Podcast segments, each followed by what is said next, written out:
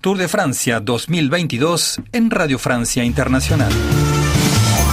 La segunda etapa reina de los Alpes prometía grandes emociones que se fueron disipando poco a poco como consecuencia del desgaste físico del miércoles coincidiendo con la llegada al puerto de Granón y el cambio de líder en la general. Tres puertos de categoría especial aparecían este jueves, de nuevo el Galibier por una nueva vertiente que servía para confeccionar la escapada del día de donde saldría el ganador en la meta del legendario Alpe Duel británico del conjunto Ineos, Thomas Pickott, quien llegaría en solitario a meta seguido muy de cerca por el sudafricano Luis Menges y de el cuatro veces ganador del Tour de Francia, el británico Chris Froome. Entre tanto, y muy distanciados de los que pelearon por la etapa, se fragaba un intento de lucha entre el maillot amarillo Vingegaard y el destronado Pogachar. Y digo intento, ya que solo se quedó en eso. Pogachar no se veía con fuerzas para atacar y Vingegaard solo tuvo que ponerse a rueda del esloveno para aguantar su renta en una general donde salía del podio provisional el francés Romain Bardet en detrimento del británico Geraint Thomas. En esta clasificación también se distancia el colombiano Nairo Quintana, que tras perder casi un minuto con respecto a los favoritos, se coloca sexto a casi un minuto y medio del podio.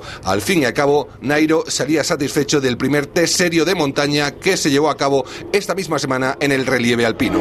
He luchado hasta el final y la verdad que me han sacado a punto. La sensación es buena, pero, pero finalmente tienen un punto más, un ritmo más y nada, hice, lo máximo, el máximo esfuerzo, levanté ya un poquito el pie cuando me sacaron de punto y luego vine a mi ritmo, vine a mi ritmo y la verdad que supe defenderme. ¿Es para salir satisfecho de los Alpes, la primera dificultad montañosa de este tour?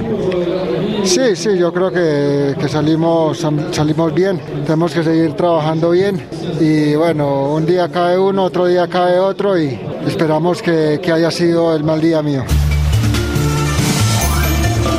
Viva la emoción del ciclismo en RFI Tour de Francia 2022.